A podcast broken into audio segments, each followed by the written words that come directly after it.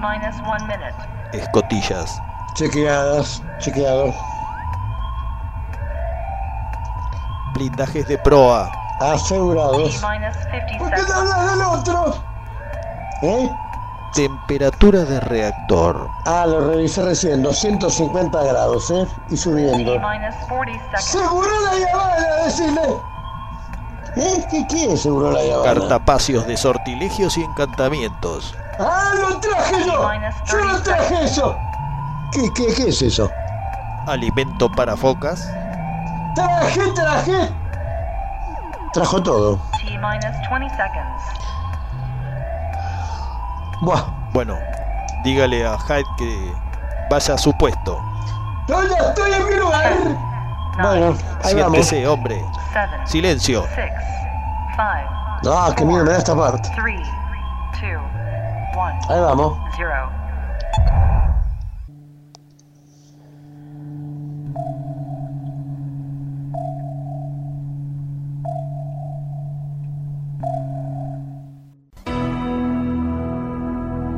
Buenas noches, esto es bairescityradio.com.ar. Esto es Cineficción Radio, el ciclo radial de revista Cineficción, una creación de Darío Labia y Juan Carlos Moyano.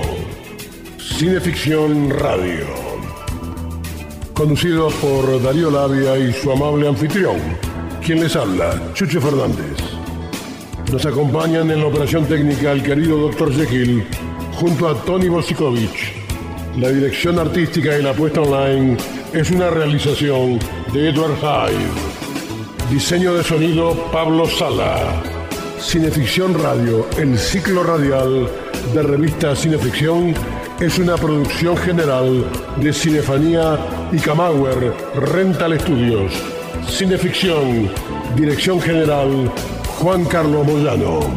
Esto es bairescityradio.com.ar.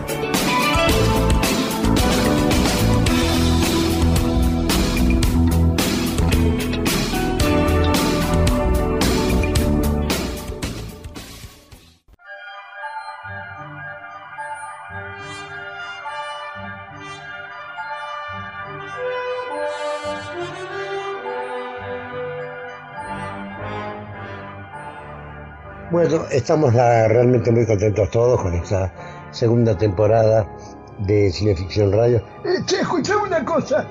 Eh, eh, estamos con el programa. ¿Qué, qué, qué le pasa? ¿Vos enteraste dónde hace las compras tu amigo? ¿Qué, qué, qué am- no, qué am- eh, estamos en el aire. ¿Qué? A, a ver. Eh, bueno, la- eh, lo- los radioescuchas, como decían en la Segunda Guerra Mundial, sabrán tolerar esta- estas pequeñas desprolijidades. A ver, dígame, ¿qué, qué, qué pasa? Ah, que no sabes dónde compra eh, tu amigo las, las cosas.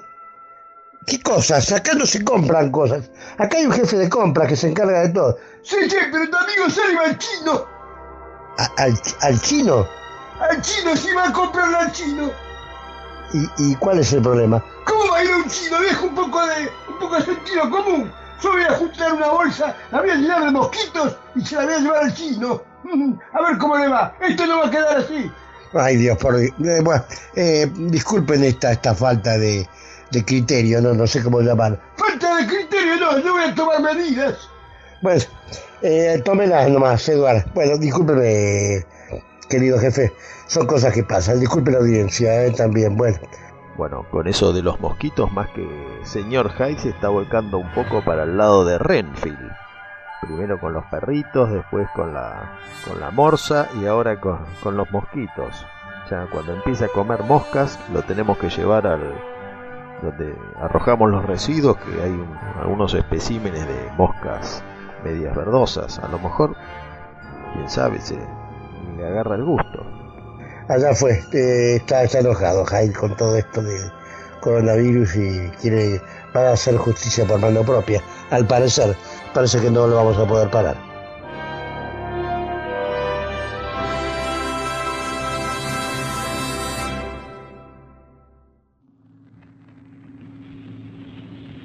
como un aparecido. Hasta tu alcoba llegaré sin ruido. Y a favor de lo oscuro me acercaré a tu lecho blanco.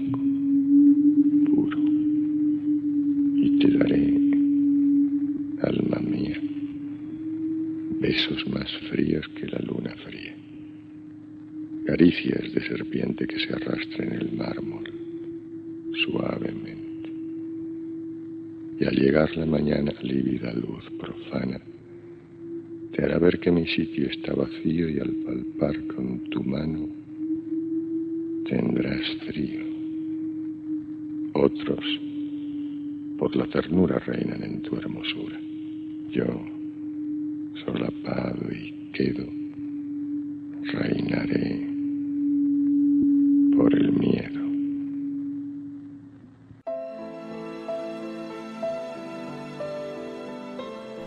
El espectro, uno de los poemas de las flores del mal, nos acaba de representar en el breve lapso de un minuto el encuentro entre dos mundos, el fantasmagórico y lívido desde donde Narciso Ibáñez Menta se deslizó, y el mundo real en el que vivimos y dormimos los que aún tenemos pulso y vida. Y en el fondo de esta frontera elusiva, sugerido casi oculto, en la última palabra del último verso, el atisbo del miedo, del terror, del mal.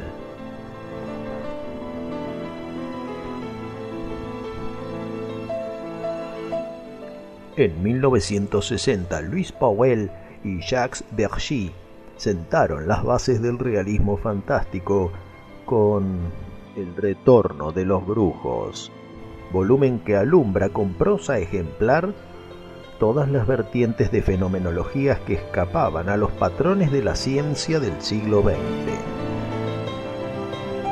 El retorno de los brujos nos pone en sintonía con la ciencia olvidada, con los eslabones perdidos, con la alquimia, las mancias, los sortilegios, en definitiva, con el mundo de lo oculto.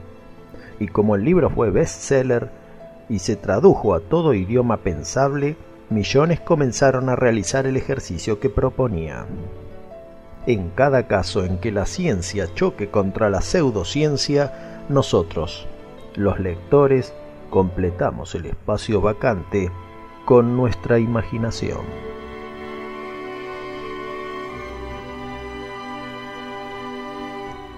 Como advertencia, antes de ingresar a este mundo desconocido que coexiste con aquel que creemos conocer, los autores citan una anécdota del antropólogo norteamericano Loren Aisley, que de inmediato nos la interpretará mi compañero de penas y fatigas, Chucho Fernández. Encontrar otro mundo no es únicamente un hecho imaginario. Puede ocurrirles a los hombres y también a los animales. A veces las fronteras se deslizan o se confunden. Solo basta con estar allí en tal momento. Yo presencié cómo le ocurría esto a un cuervo. El cuervo es vecino mío. Jamás le he hecho el menor daño, pero tiene buen cuidado en mantenerse en la copa de los árboles, volar alto y evitar la humanidad. Su mundo empieza donde se detiene mi débil vista. Una mañana, sin embargo, el campo se hallaba sumido en una niebla extraordinariamente espesa, y yo caminaba a tientas hacia la estación. Bruscamente aparecieron a la altura de mis ojos dos alas negras y enormes, precedidas de un pico gigantesco, que se alejó como una exhalación, con un grito de terror, como espero no volver a oír en mi vida. Ese grito me obsesionó durante toda la tarde. Llegué al punto de ir a mirarme al espejo. ¿Qué habría en mí tan espantoso?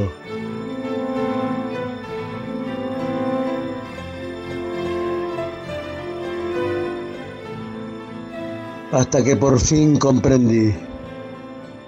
La frontera entre nuestros dos mundos se había borrado a causa de la niebla el cuervo, que se imaginaba volar a su altura acostumbrada, vio de pronto un espectáculo sobrecogedor, contrario para él, a las leyes de la naturaleza.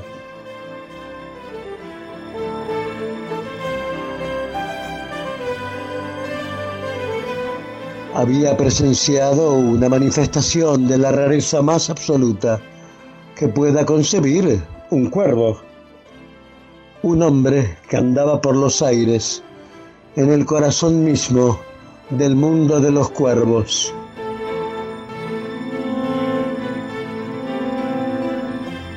Ahora, cuando me ve desde arriba, lanza unos pequeños graznidos y yo descubro en ellos la incertidumbre de un espíritu cuyo universo se ha desquiciado para siempre. Ya no es, ya no volverá a ser jamás como los otros cuervos.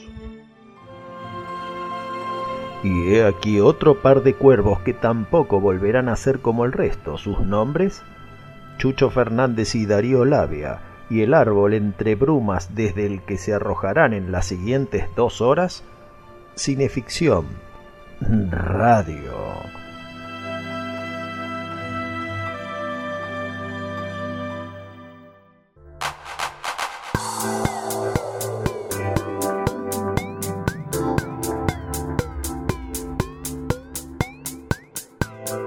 Schwartz and Funk in the mix.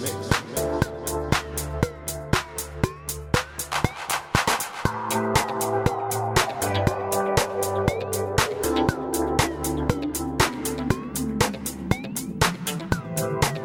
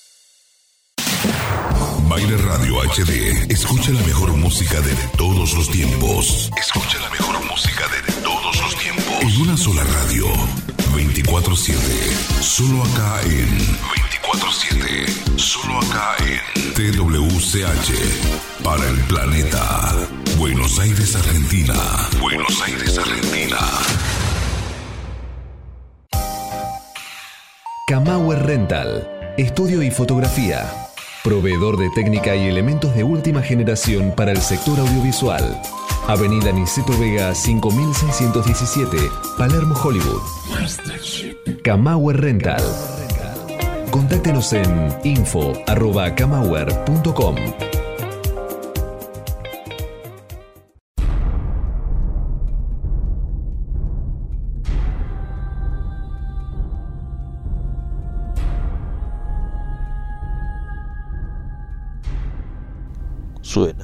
Cineficción Radio, acto segundo, por Baire City Radio y Baires Radio HD.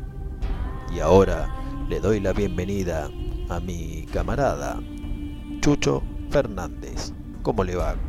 ¿Cómo le fue la semana, amigo? ¿Qué, qué pasa que tiene ese gesto? Ah, si querés te cuento yo lo que pasó con ese gesto. ¿eh? Eh, usted cállese la boca, esto fue un, un pequeño problema de sonido que tuvimos con el amigo Yamuñoz y bueno, nada, más que eso. ¡Ah! ¡Problema de sonido! ¡Casi se arranca en la cabeza! Eh, no sé, es ubicado. eh, son internas del equipo.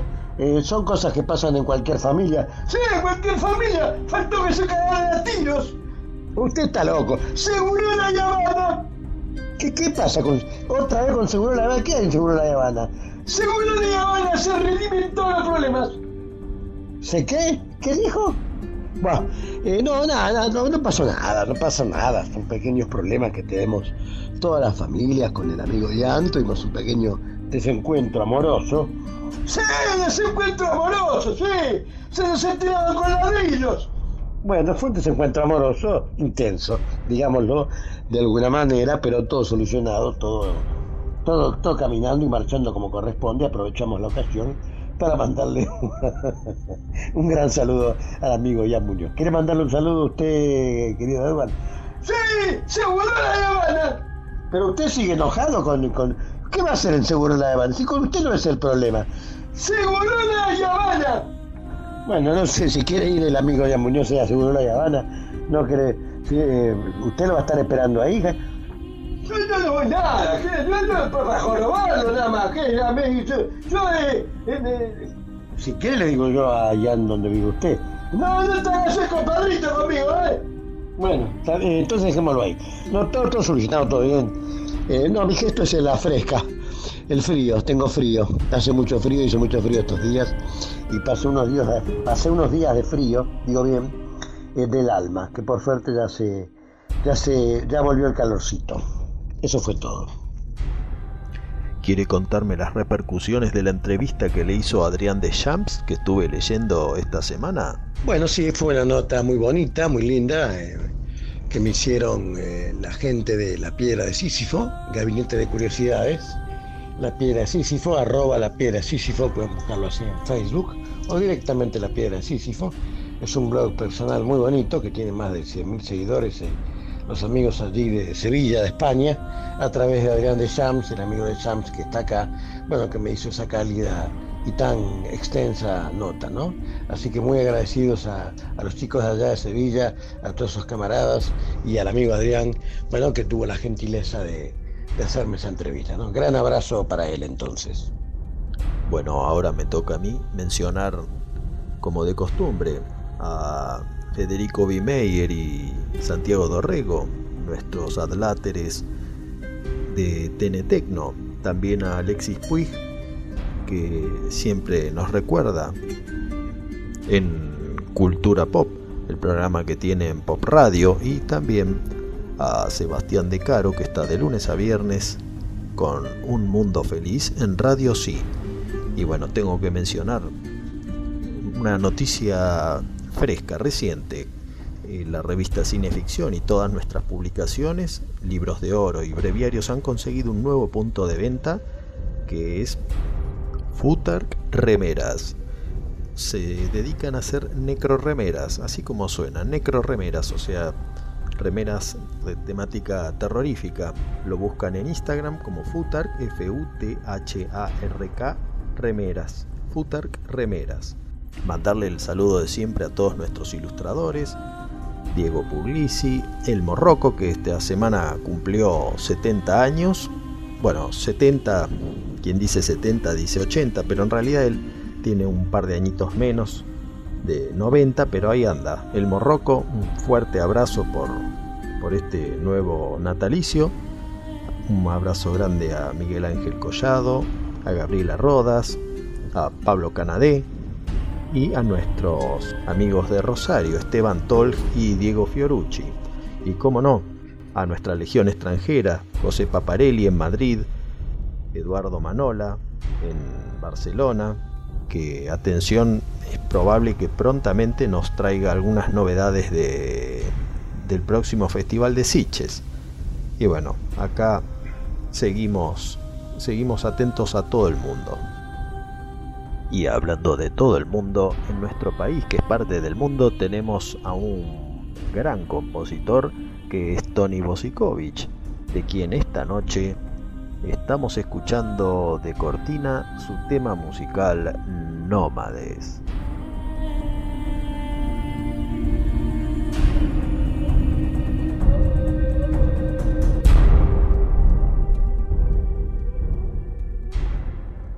Nómades es, como su nombre lo indica, el primer tema de su última placa, que se llama Nómades. Busquen el canal Musikovich Argentina en YouTube, que ya debe estar promediando los 500.000 visionados. Antes de irnos a la tanda, quiero mandarle un fuerte abrazo a Ian Muñoz, gracias a quien ahora estamos saliendo por el Twitch de Baile Radio HD y que siempre está muy atento a nuestras dificultades técnicas aquí bajo, bajo el fondo del mar, que no es, no es fácil conducir un, un submarino nuclear, y más teniendo como tripulante y timonel y hombre en sala de máquinas a quienes tenemos. Pero bueno, hasta ahora, en estos 35 programas, nunca hemos hecho agua, ni, un, ni una sola filtración, lo cual ya es decir. Y ahora sin más cháchara, dicho lo dicho, a la tanda vamos.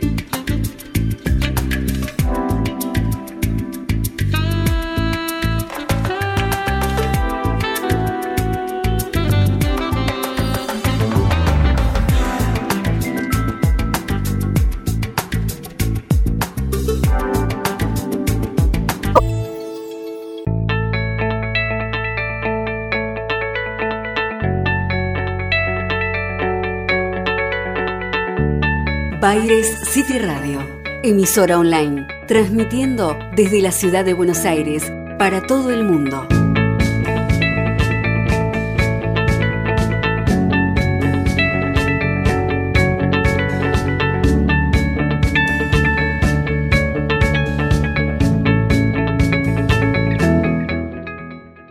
caer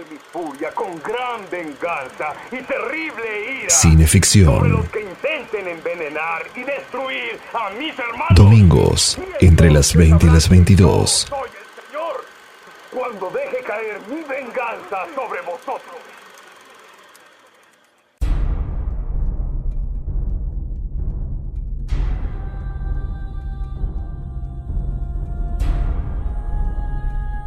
Estás escuchando Cineficción Radio Tercer Acto por Baires City Radio y Baires Radio HD. Ha dicho Albert Einstein, el arte crea lo que no es, la ciencia descubre lo que es. Y en base a ello se pregunta Robert Amadou en El ocultismo, editado por Pentaclo en 1956. ¿Es el ocultismo un arte y se le debe aplicar por ende la frase de Einstein? ¿Son los ocultistas tan solo creadores de quimeras o realmente, como Teseo en el laberinto, han penetrado en lo más secreto de las cosas para captar su esencia?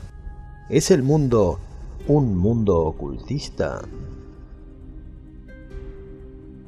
Ni Robert Amadou ni nosotros podemos responder esos interrogantes, pero su planteamiento es un avance en la respuesta. El cine, que es nuestra ventana a ese mundo, se ha visto obligado a representar a los cultivadores de lo oculto como súbditos de Satanás. Es que la impronta del famoso ocultista Aleister Crowley que fue más allá que nadie en el campo de las artes negras, se transfirió a la pantalla en personajes que fueron expresión del mal. Y un excelente ejemplo sería El gato negro, film de horror con Boris Karloff y Bela Lugosi. Algunos libros citan que el gato negro es la viva encarnación del mal y que ese mismo mal se adueña de todo lo que está a su alcance. Parece El que... gato negro no puede morir.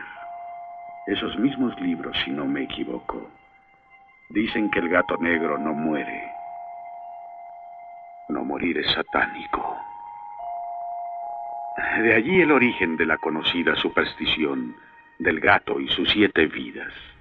En una remota mansión modernista, una panda de adoradores del diablo se reúne en torno a Karloff, el hombre gato, que reza en latín no plegarias, sino, presten atención, una mera sucesión de refranes.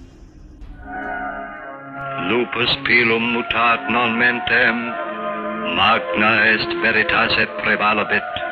Acta exteriora indicant interiora secreta, aequam memento rebus in adis servari mentem, ad misum quad necito non amito, brutum fulmen. Cum grano salis, potes cadre cedere non potest, fructus non folis aborem est credit ceteros, quen penitit peccasi pane est inusem. Pero Lugoshi está ahí no para adorar al innombrable, sino para vengarse de Karlov, que lo traicionó durante la guerra. La cosa no es tan simple como dispararle a quemarropa y Karlov juega con la fobia de Lugosi por los gatos. Vamos, Vitus.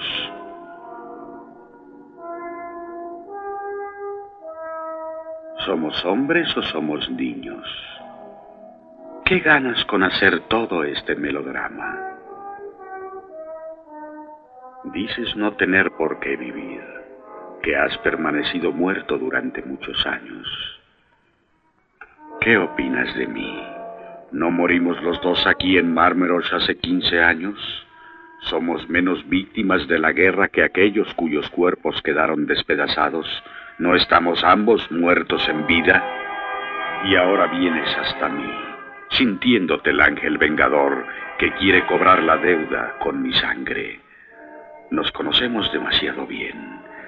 Sabemos mucho de la vida. Vamos a jugar un poco, Vitus. Un juego mortal si tú quieres, pero debido a las circunstancias tendremos que esperar a que se vaya la gente y estemos solos. En este juego parecerá que Karlov llevará las de perder. ¿Sabes lo que voy a hacer contigo?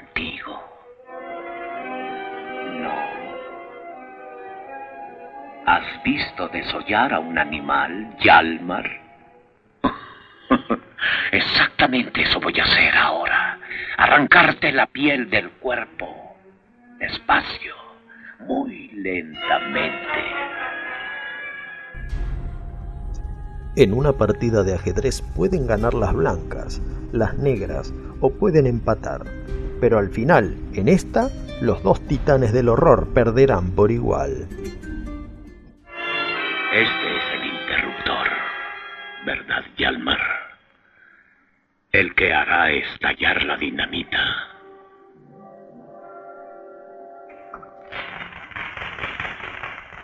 Tú eres un lugar maldito.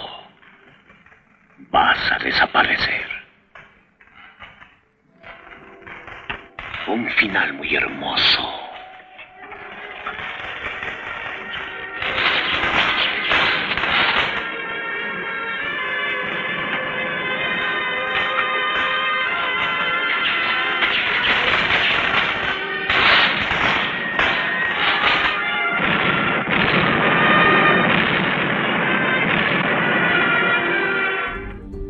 Los enfrentamientos entre personajes que están más allá del bien y del mal o que representan el mal no pueden terminar bien.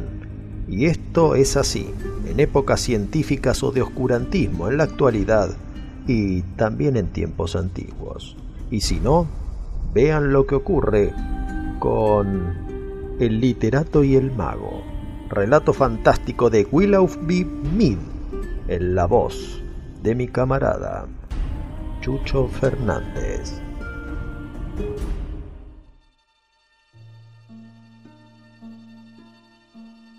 El literato Hu de Chang Ling había ofendido al mago Chang.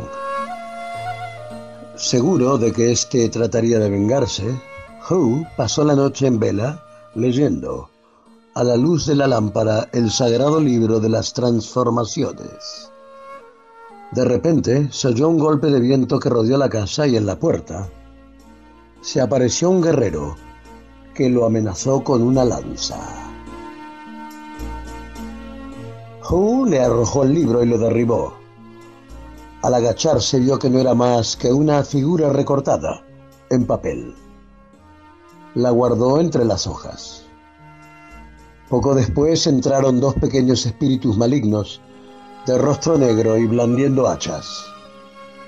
También estos, cuando Hu los derribó con el libro, resultaron ser figuras de papel.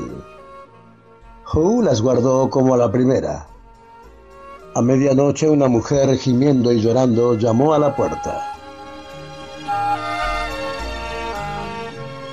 Soy la mujer de Chang, declaró. Mi marido y mis hijos vinieron a atacarle y los ha encerrado en su libro. Le pido por favor que los ponga en libertad. Ni tu marido ni tus hijos están en mi libro, replicó Hu. Solo tengo estas figuras de papel. Sus almas están en esas figuras, dijo la mujer. Si al amanecer no han regresado, sus cuerpos que yacen en casa no podrán volver a la vida. Malditos magos, clamó Hu. ¿Qué merced pueden esperar luego de venir a atacarme? No pienso dejarlos en libertad. De lástima, te devolveré a uno de tus hijos, pero no pidas más. Le dio una de las figuras de rostro negro. Al otro día, se supo que el mago y su hijo mayor habían muerto esa misma noche.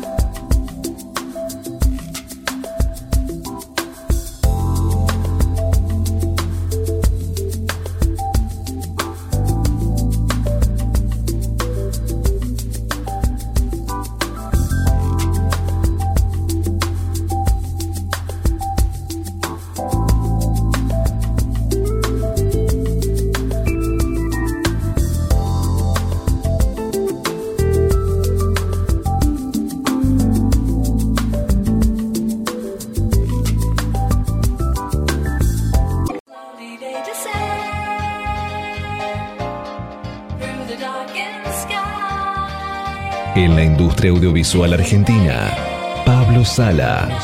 Música original y diseño de sonido para todo tipo de films. Pablo Sala. Contactanos en música arroba pablosala.com.ar Cineficción Radio. Espeluznantes historias de terror.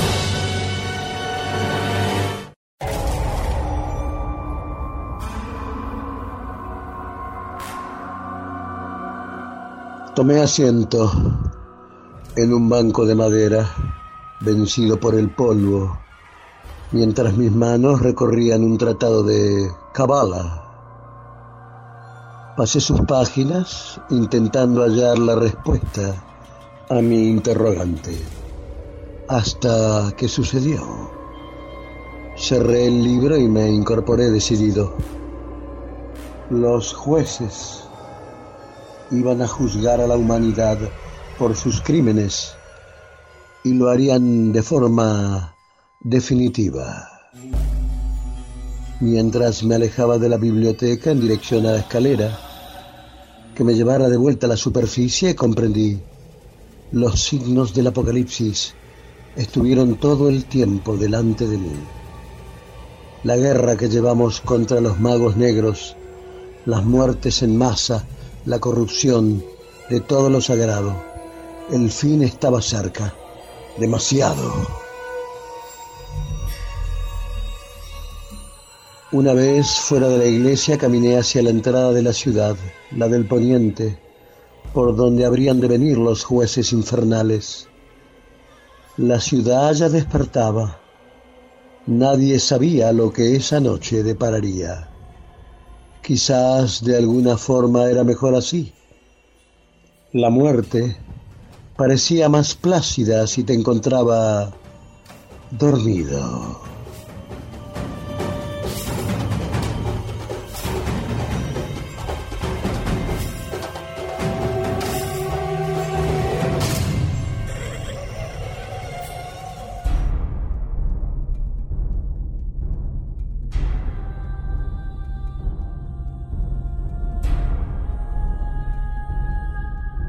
Seguimos en Cineficción Radio, cuarto acto por Baire City Radio y Baire Radio HD. Recién Chucho nos leía un pasaje de El juicio infernal, relato de Harlock publicado en el libro de las bestias de Oráculo Ediciones. Y ahora en medio de este clima de templos y conspiraciones, es para nosotros un gran honor poder recibir a nuestro invitado especial de la noche. Hasta ahora hemos tenido como invitados a escritores cineastas, investigadores del cine y la literatura, pero hoy, por primera vez, tendremos a un ocultista, un iniciado en la antigua ciencia. Algunos le atribuyen la posesión de una de las llaves psíquicas que comunican con otros mundos, otras realidades, como las que se atisban en cada una de sus sesiones, de sus reuniones de almas. Estamos hablando del mago Harlock, a quien le damos las buenas noches en esta noche dedicada al ocultismo. Hola Darío, ¿qué tal? Buenas noches, ¿cómo te va? Gracias por la invitación. Un saludo también para Chucho Fernández, a quien hago extensiva el agradecimiento. Y bueno, nada, estoy acá para intentar contestar alguna de sus preguntas y, ver qué puedo aclararle sobre quién es eh, Harlock. Bueno, la primera pregunta que nos surge es ¿cómo nació Harlock? ¿Cómo surge tu vocación por el ocultismo que también abarca, me imagino, el misterio de la vida y la muerte, la parapsicología, la mántica y desde luego la magia? Con respecto a lo que vos me preguntás cómo nació Harlock, bueno, en realidad Harlock te podría decir que es eh, el resumen de, toda mi personalidad. ¿no? Ahí yo conjugué o conjugo un montón de aspectos de, mi propia historia, ¿no? desde la curiosidad por temas extraños que arrastro desde chico, mi pasión por el cine fantástico y de terror, que mm, también nació a los 7-8 años con un viejo programa que había en el antiguo Canal 11, hoy Telefe, que se llamaba Sábados de Superacción, que tenía eh, como una estructura bastante clásica. La, primera era siempre un clásico de terror, que podía ser de la, de la Hammer generalmente, o si no, de, un clásico histórico del terror, con lo cual tuve la oportunidad de, asistir en primera fila a todos los grandes eh, monstruos de, de la Universal y de, la Hammer. Después seguía una de fantasía, digamos. Eh, muchos de estos eran los Peplum italianos. Y después eh, venía una eh, que podía ser policial o podía ser de western. Y así seguía como hasta las 10 de la noche.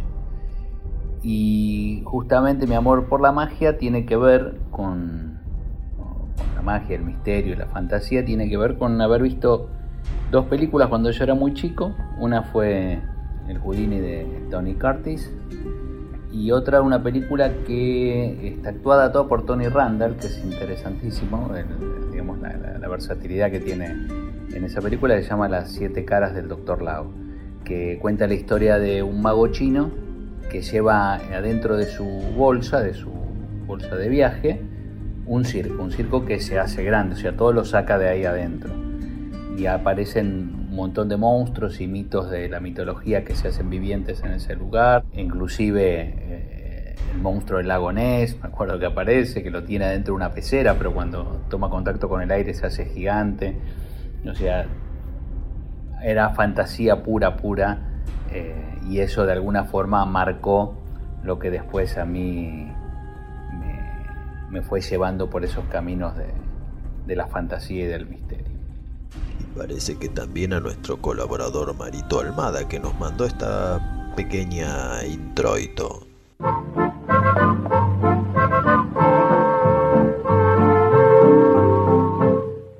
Las siete caras del Doctor Lao.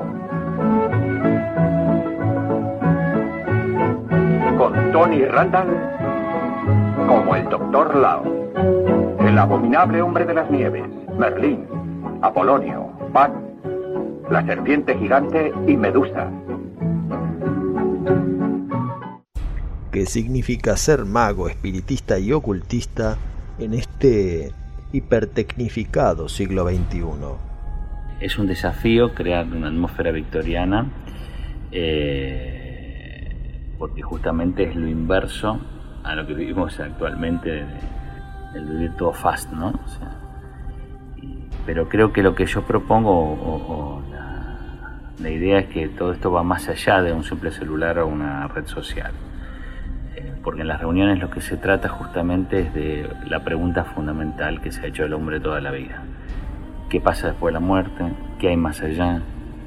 Si podemos comunicarnos con el otro lado. Y esta propuesta en definitiva lo que hace es eh, brindarnos ese momento de reflexión interna intimista eh, que nada tiene que ver con la hiperconectividad. En una serie de libros publicados por el Oráculo Ediciones has descrito los principales mitos de las ciencias ocultas, la teratología y el mundo invisible. Esta escritura proviene sin duda de tu estudio durante décadas de estas materias, pero también de muchos viajes y experimentación personal. ¿Por qué es necesario seguir escribiendo estos mitos canónicos? Me gusta la, la definición de mitos canónicos, ¿no? Me parece que es, es muy interesante porque creo firmemente en que estos, estos relatos, este saber arcaico, ¿sí? Eh, es parte del inconsciente colectivo existe, que nos define definitivamente como personas. ¿no? Eh, y escribir sobre ellos me parece que lo que hace es mantener viva la llama y hacerlo visible y, y como una suerte de, de escriba del pasado, hacerlos visibles a las personas que son profanas a estos temas. ¿no? ¿Cuáles son las películas que a tu juicio mejor han representado el mundo del ocultismo? ¿Cuál sería la, las películas que más marcan uh, lo esotérico, que más han mostrado el tema esotérico? Bueno, es, difícil y, sería injusto hacer una lista eh, puntual de películas pero sí creo que hay una muy interesante, una película sueca de 1922 llamada Haxan, que justamente eh, se divide en cuatro capítulos y trata eh, de explicar o de mostrar lo que es la idea del Malius Maleficarum, que fue un libro de, en la traducción es El Martillo de las Brujas, eh, que se fue el libro base que utilizó como manual de la Inquisición. Otra película de, de City of the Dead, una película británica de 1960. Eh, otra que recuerdo con Christopher Lee, The Devil's eh, Rise Out. Y después las clásicas, ¿no? que uno ya conoce como El Exorcista, La Profecía, El bebé Rosemary. Y una película que eh, es muy compleja a veces de encontrar o, o de ver, que a mí me parece muy interesante y que de hecho yo he trabajado con esa película. Eh, uno de mis efectos eh, de presentación están relacionados directamente con, ese, con ese tema que fue La Novena Puerta, ¿eh? que trata sobre un libro que teniendo el original uno puede acceder al saber primigenio de la humanidad otorgado directamente por el diablo. ¿no? Es muy interesante esa película. Estamos en momentos que se hace difícil planificar o proyectar cualquier cosa en plazos certeros, pero ¿qué proyecto traes bajo la túnica? Siempre y cuando se pueda dar a conocer a nuestros oyentes, claro. La verdad que hace un año complejo e inusual. La idea es no quedarse quieto. Estoy a punto de lanzar de la mano de la Farium mi nuevo trabajo sobre ángeles y demonios, que en definitiva es hablar sobre ángeles solamente, porque los demonios son ángeles caídos. Y esperemos poder hacer antes de fin de año alguna reunión de almas, eh, como yo suelo llamar a mis encuentros mágicos. Así que bueno, nada, los espero a todos. Muchas gracias por tu valioso tiempo y generosidad en satisfacer nuestras inquietudes. ¿Cómo pueden hacer los oyentes para estar al tanto de las novedades y contactar a Harlock? Eh, gracias a vos por tu tiempo, haberte tomado esta charla. Y los que me quieran seguir me pueden seguir por Instagram en arroba harlockmagia y ahí van a ver no solamente las novedades, sino parte de mi universo. Gracias. Hasta luego.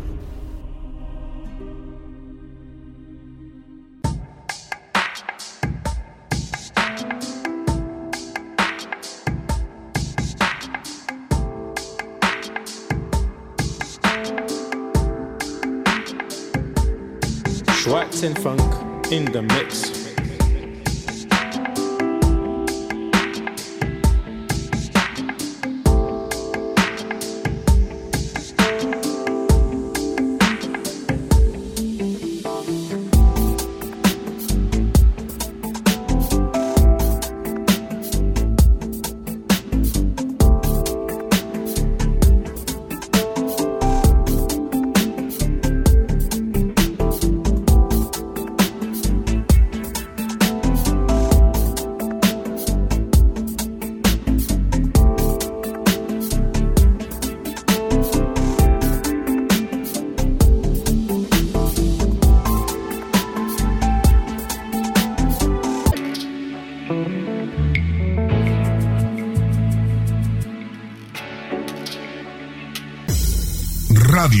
Baires Radio HD. De Buenos Aires al país. No se deje intimidar por el cine y los matones de Marcelius Wallace. Cineficción. Para estar bien informado y esquivar todas las balas. Para adquirir cineficción, consulte en cinefanía.com.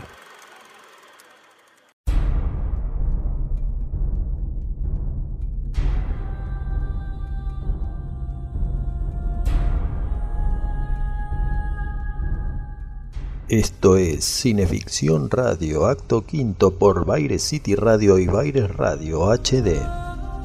Ebuse Sandé. Ebuse Sandé.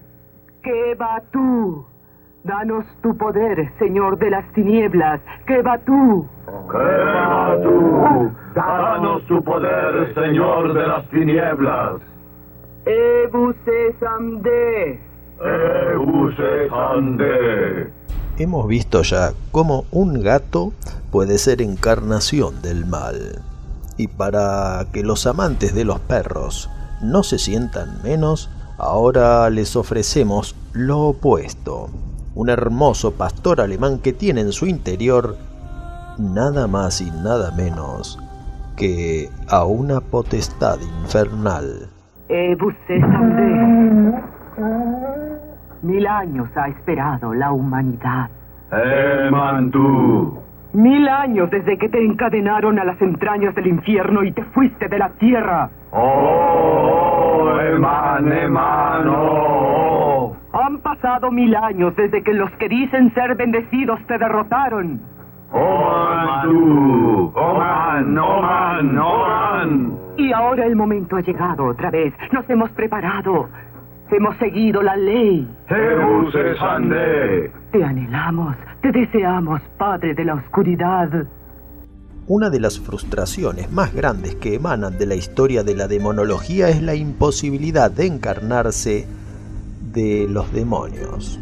Algunos la atribuyen a que su semen es frío, otros a que tiene una garra. En El perro diabólico telefilm de Curtis Harrington que supo pesadillearnos en los años 80, los satanistas tratan de que el demonio preñe a una pobre perrita que tienen atada en medio de su cónclave. Envía tu demonio, tu hijo, tu semilla, tu bestia, y toma tu lugar correcto como amo de la tierra con nosotros. ¡Eh, Manu! ¡Eh, Manu, ete Onei! Envía ahora al ser anhelado. Envía a la bestia. Envíalo ahora. Vargas. Vargas. Ven. Ven. Vargas. Ven,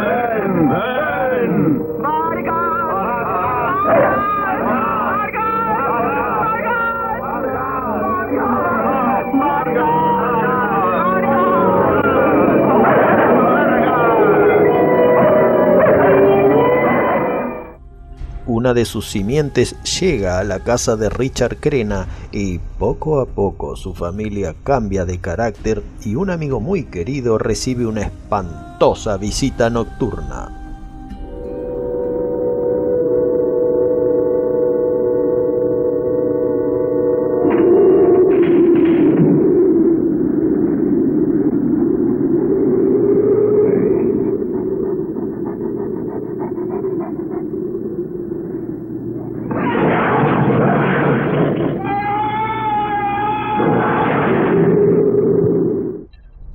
Vecino y su perro, otro amigo más. Todos conocen idéntica muerte, así que Richard Crena consulta a su médico de cabecera. Mi familia ha cambiado. Charlie y Bonnie ah, son diferentes. Y Betty ah, es fría, extraña. Parece que hay una conspiración contra mí. ¿Y desde cuándo sucede? Desde que tenemos ese perro. Al principio no creí que tuviera que ver con esto. La muerte de tres personas, amigos. Y a mi vecino George y su perro. y- ¿En el trabajo has estado nervioso? ¿Eh? No crees nada de lo que te he dicho. Claro que sí, Mike. Más que nada, creo que tú lo crees. Pero el primero en ayudarte debe ser tú mismo. No comprendes. No se trata de mí, son ellos. Mi esposa, mis hijos, el perro. Edouard Jouret en Los Grandes Iniciados, editado por el Ateneo en 1969, nos dice, Nosotros hemos disociado la educación del cuerpo, del alma y del espíritu. Nuestras ciencias físicas y naturales hacen abstracción del principio del alma. Nuestra religión no satisface las necesidades de la inteligencia. Nuestra medicina nada quiere saber del alma y del espíritu. El perro diabólico nos llama la atención por el proceso que debe efectuar Richard Crena en pos de resolver él mismo un problema insoluble. En su caso, el médico adopta una postura muy moderna y actual. Te creo, pero en realidad solo creo que tú lo crees. Insatisfecho, Richard Crena volará a Ecuador para entrevistarse con un anciano chamán que le recomienda el único y posible talismán contra la bestia. Ya que, desde luego, tendrá que enfrentarse a ella por sí mismo.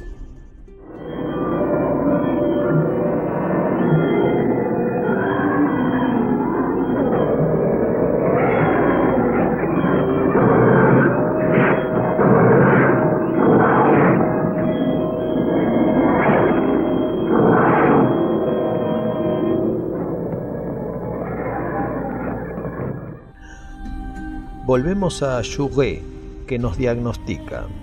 El hombre contemporáneo busca el placer sin la felicidad, la felicidad sin la ciencia y la ciencia sin la sabiduría para pensar.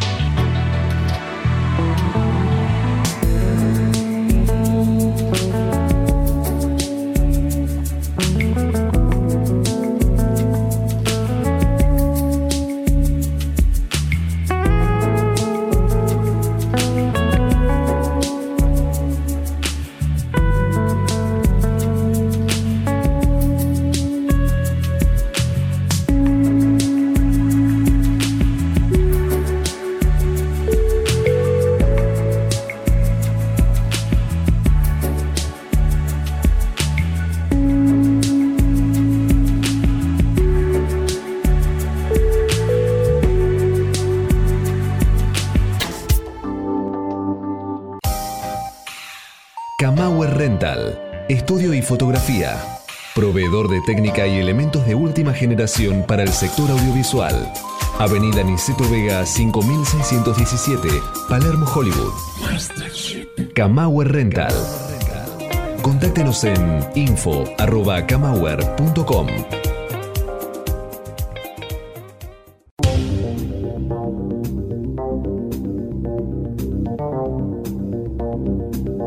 Bayer City Radio, emisora online, transmitiendo desde la ciudad de Buenos Aires, República Argentina, para todo el mundo. Bayer City Radio, las 24 horas del día acompañando tu vida.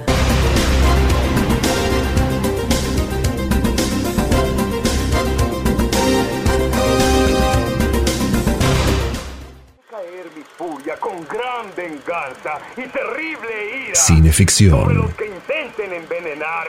destruir a mis hermanos. Domingos, entre las 20 y las 22. Soy el Señor cuando deje caer mi venganza sobre vosotros.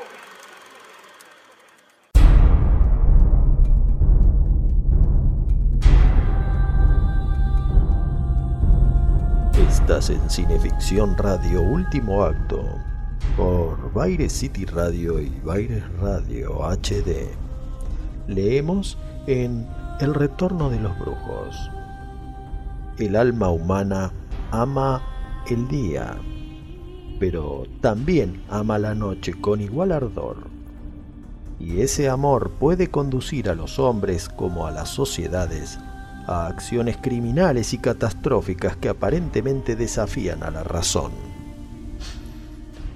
Escrito a 15 años de finalizada la Segunda Guerra Mundial, los autores aludían directamente al nazismo, un esquema ideológico y social compuesto por personas tranquilas, amenas, incapaces de ejercer la menor violencia contra perros o niños y sin embargo difusores del mal. A un nivel no de toda una nación, sino de una pequeña sociedad secreta, el inglés Dennis Wheatley describió otra lucha entre el bien y el mal en la novela que Hammer Films adaptó con el título de La esposa maldita, The Devil Rides Out, la película que Harlock recomendó. Christopher Lee es el duque de Riclieu, un especialista en demonología y ocultismo que trata de rescatar al joven Simon del peligro del culto demoníaco de Mokata. Mira al espejo, Simon. Mira al espejo. Sigue mirando y escúchame. Te han hecho daño y tu mente está atormentada. Pero ahora estás con tus amigos y no debes preocuparte por nada. Voy a hacerte dormir, Simon. Tus ojos se cerrarán en cuanto los toque. Te despertarás mañana a las 10 de la mañana y tu mente estará libre de todo dolor y de toda ansiedad. Dice Arthur Machen, a nuestro alrededor existen sacramentos del mal, como existen sacramentos del bien. Yo creo que nuestra vida y nuestros actos se desarrollan en un mundo insospechado, lleno de cavernas de sombras y de moradores crepusculares. Conjuros, abracadabras, magia negra. Rex, ¿tú crees en el mal? Como entelequia. ¿Crees en el poder de las tinieblas? Como superstición. Te equivocas. El poder de las tinieblas es más que una simple superstición. Es una fuerza viva que se puede despertar en cualquier momento de la noche. Simon es abducido por los esbirros del diablo. Rick Law y su camarada Rex van a la mansión de Mokata, pero los adoradores se han marchado ya. En la búsqueda de evidencias se topan con una aparición demoníaca de la que zafan por arrojarle un crucifijo. No había pasado tanto miedo en mi vida. Perdona, Rex. ¿Qué dices? ¿Por salvarme la vida? Nunca debí dejarte entrar en ese sitio. Olvídalo. Estamos fuera, es lo que importa. No ha sido agradable, ¿verdad? ¿Agradable? Uf. En nombre de Dios, ¿qué era eso? Un ser infernal que ha accedido al mundo a través de los poderes de Mokata. Es obvio que Mokata es un gran adepto, tal vez incluso un Ipsissimus.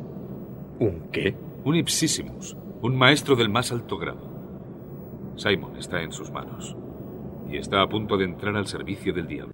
Se sabe que Dennis Whitley se inspiró en el famoso ocultista Lister Crowley, a quien conoció en persona y estudió para imaginar a su mocata. En principio, Hammer Films quería a Gert Frobe, que físicamente era más parecido a Crowley. Escuchen cómo el gran Charles Gray, que interpretó el rol de Mocata con todas las sutilezas del mal, nos ofrece una soberbia pieza de diálogo casi textual del capítulo 22 de la novela justamente titulado El satanista. No es mi intención discutir con usted las ventajas e inconvenientes de la práctica del arte de la magia. Me limitaría a decir que soy un practicante experimentado. Monsieur de Richelieu, sin duda, me habrá descrito como un malvado, pero no es así. En la magia no existe ni el bien ni el mal. Es solo una ciencia. La ciencia de hacer que se produzcan cambios a través de la voluntad. La siniestra reputación que se le ha asociado es totalmente insostenible y se basa en la superstición más que en observaciones objetivas. El poder de la voluntad es algo que la gente no entiende y se le atribuyen cualidades misteriosas que no posee. Es solo el poder de la mente sobre la materia, o con mayor frecuencia el poder de la mente sobre la mente. Como su mente ahora se somete a la mía. Porque mientras me mira los ojos y escucha mi voz, su voluntad la está abandonando. Habiendo rescatado nuevamente a Simon, Riclo se refugia en casa de un matrimonio amigo y como medida de protección les ruega pasar la noche en el interior de un círculo mágico, desde donde observan todo tipo de amenazas fantasmagóricas. No podemos hacer algo más que estar así. No hay forma de contraatacar. Solo una. ¿Cuál? Las dos últimas líneas del ritual Susama. ¿Y a qué estás esperando? No puedo hacerlo hasta que nuestras almas estén en peligro de destrucción. Si no, nos destruiría del mismo modo que detendría a Mokata y alteraría el tiempo y el espacio. ¿Qué es eso? Renuncia a intentar captar a Simon. Y nos envía al mismísimo ángel de la muerte. Si entra en el círculo, si le miramos una sola vez a la cara.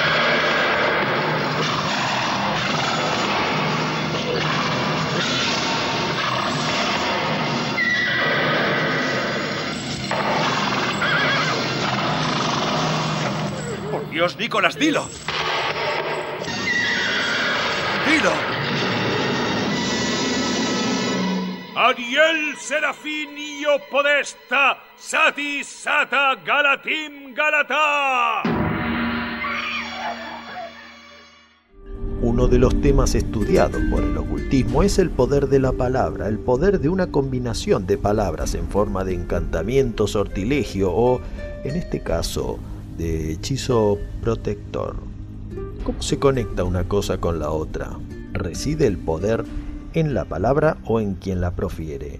¿Qué papel asume la mente, tanto de quien recita como de quien escucha? La prudencia nos aconseja no efectuar afirmaciones rampantes, pero la literatura nos ha dado pequeños ejemplos sobre los poderes ignorados que alberga nuestra mente. Y como ejemplo, nos iremos ahora al fabuloso Oriente Mil con el relato de Gustav Bale, Los dos hombres que soñaron, publicado en Cuentos de Magia y Ocultismo por Ediciones Milenio en 1976, que a continuación Chucho nos dará a conocer.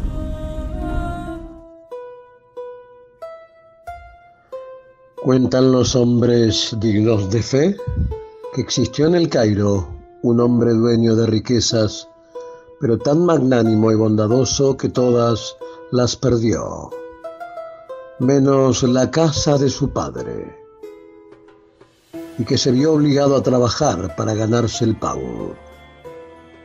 Tanto trabajó que el cansancio lo rindió. Debajo de la higuera de su jardín, vio en sus sueños a un desconocido que le dijo, Tu fortuna está en Persia, en Isfahán, ve a encontrarla. A la mañana siguiente se despertó y emprendió el largo viaje, afrontando los peligros del desierto, de los idólatras, de los ríos y de las fieras. Llegó por fin a Isfahán, donde le sorprendió la noche y se tendió a dormir en el patio de una mezquita. Al lado de la mezquita había una casa, a la que entró una banda de ladrones. Sus habitantes se despertaron y pidieron auxilio. Los vecinos también gritaron. Hasta que el capitán de los serenos de aquella cuadra acudió con sus hombres teniendo los bandidos que escapar por los techos. El capitán hizo registrar la mezquita y en ella encontraron al hombre del Cairo, llevándolo de inmediato a la cárcel. Al otro día el juez lo hizo comparecer. ¿Quién eres y cuál es tu patria? El hombre respondió, soy de la ciudad famosa del Cairo y mi nombre es Jacob. El juez le preguntó, ¿qué te hizo venir a Persia? El hombre, eligiendo la verdad, contestó, un hombre me ordenó en sueños que viniera a Isfahán, porque ahí estaría mi fortuna. Ya me encuentro en Isfahán y veo que la fortuna que me prometió ha de ser la cárcel. El juez se echó a reír y le dijo, Hombre desatinado, eso me recuerda que tres veces he soñado con una casa en la ciudad del Cairo, en cuyo fondo hay un jardín, y en el jardín una higuera, y bajo la higuera un tesoro. No he dado el menor crédito a esa patraña. Tú, sin embargo, has viajado de ciudad en ciudad, bajo la sola fe de tu sueño. No quiero volver a verte ni faján. Toma estas monedas y vete antes del mediodía. El hombre las tomó y volvió a su patria. Debajo de la higuera de su casa, que era la del sueño del juez, desenterró un tesoro. Así, Alá le dio la bendición, lo recompensó y exaltó. Alá el generoso, Alá el oculto.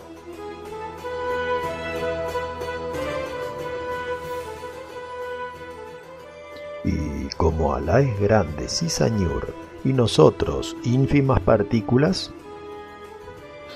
nos retiramos a la mezquita del silencio, aunque solamente durante siete días.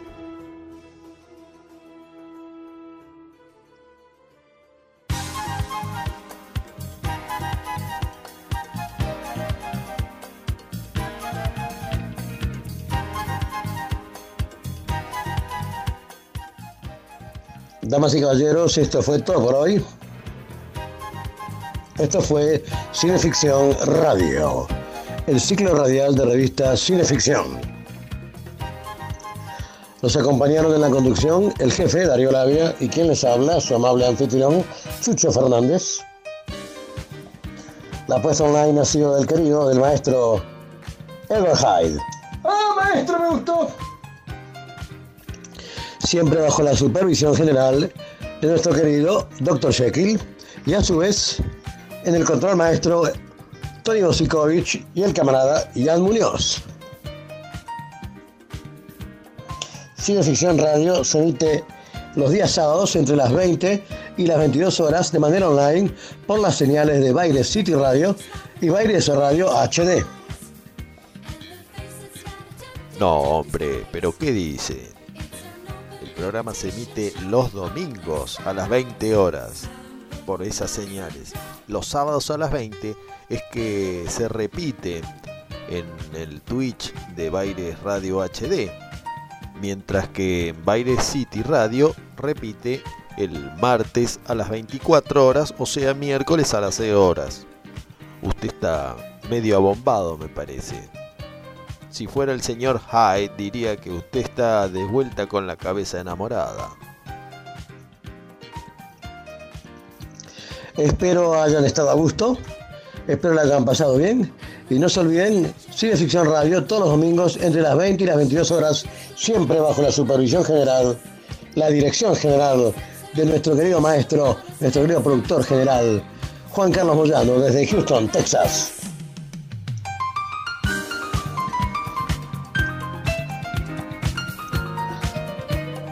Todo suyo, maestro Labia. Sigue usted. Esta noche reiterar nuestro agradecimiento a Marito Almada por estar siempre al pie del cañón.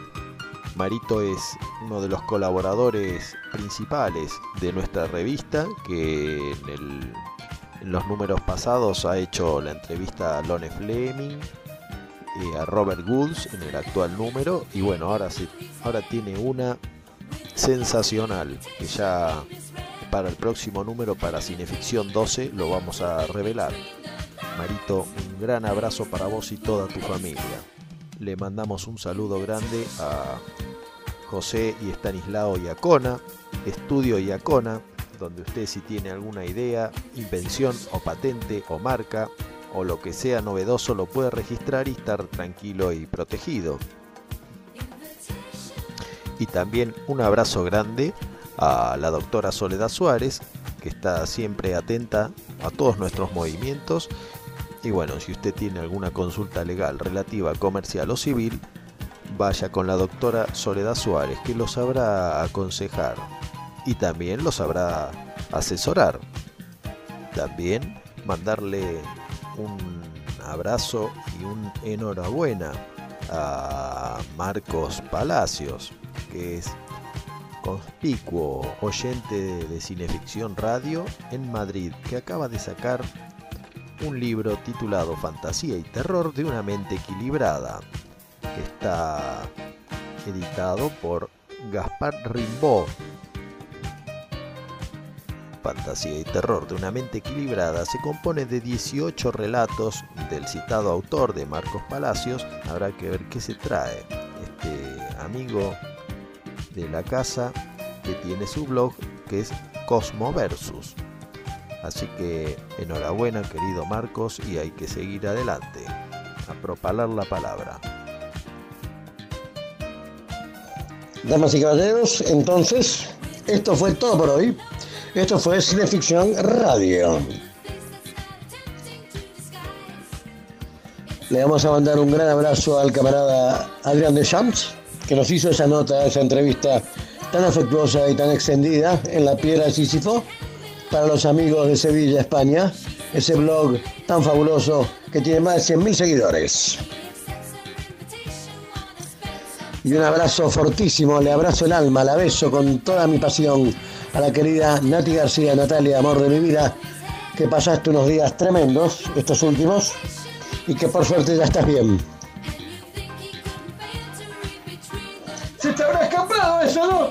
No, no se me escapó nada. Se lo dije con toda convicción y con todo sentimiento. Estuve pasando, estuvimos pasando unos días muy bravos, pero por suerte ya está todo bien. Así que, Nati de mi alma, nos vemos muy prontito. Gran abrazo, gracias a todos por estar por allí.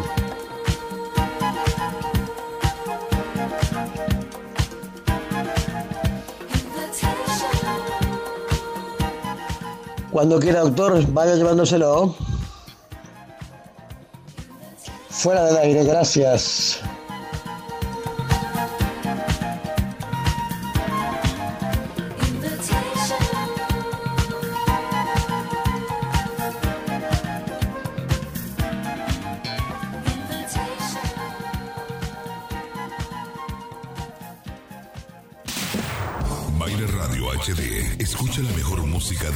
Todos los tiempos. Escucha la mejor música de todos los tiempos. En una sola radio. 24-7. Solo acá en 24 24-7. Solo acá en TWCH. Para el planeta. Buenos Aires, Argentina. Buenos Aires, Argentina.